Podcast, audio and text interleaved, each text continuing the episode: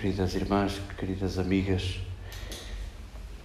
escutávamos um, um contraste solene entre a primeira leitura e o Evangelho, entre a confiança dos interlocutores de, de David, que confiam em David, que querem David, e, e no sumário que nos era servido.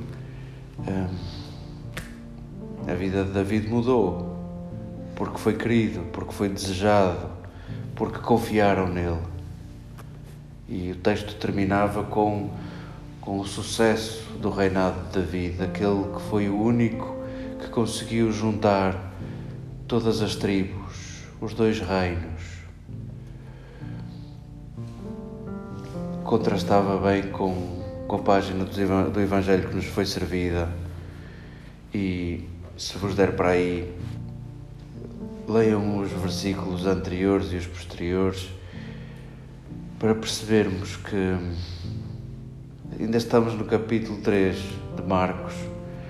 Jesus, assim que se decidiu uh, fixar-se em Cafarnaum, acorriam multidões e multidões de gente, a fama dele ia percorrendo aquelas terras e, e diz-nos Marcos que ele curava, curava toda a gente, libertava toda a gente, queria toda a gente, toda a gente se sentia liberto, toda a gente se sentia curado.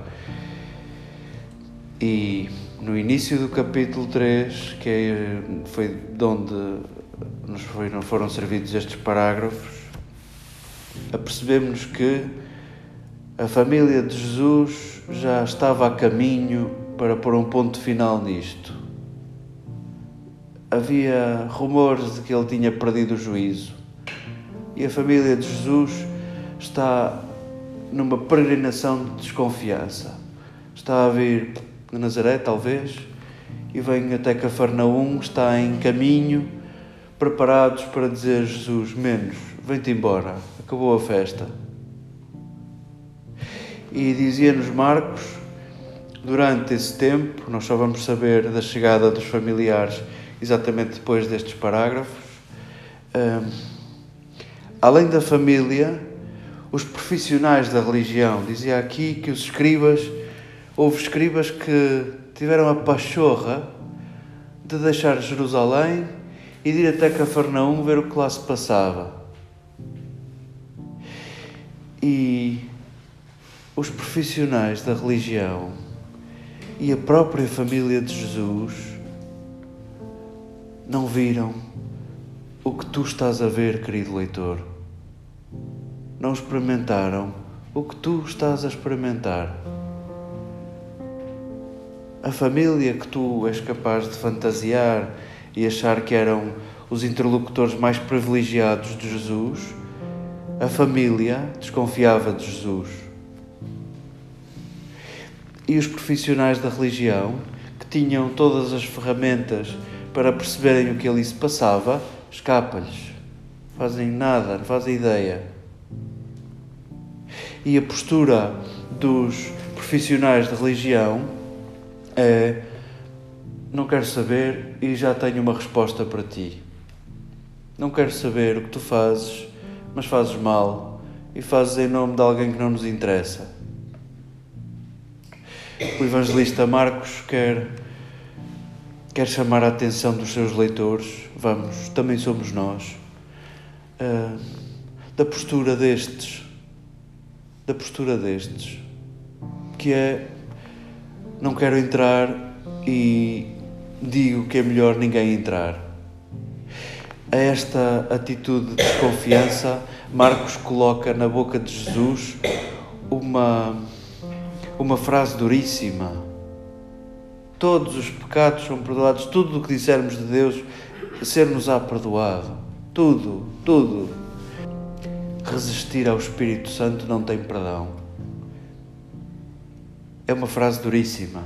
Eu não consigo conceber que, que Deus resista a ser aquilo que é, que Deus resista a ser um amor que envolve e não deixa nada de fora.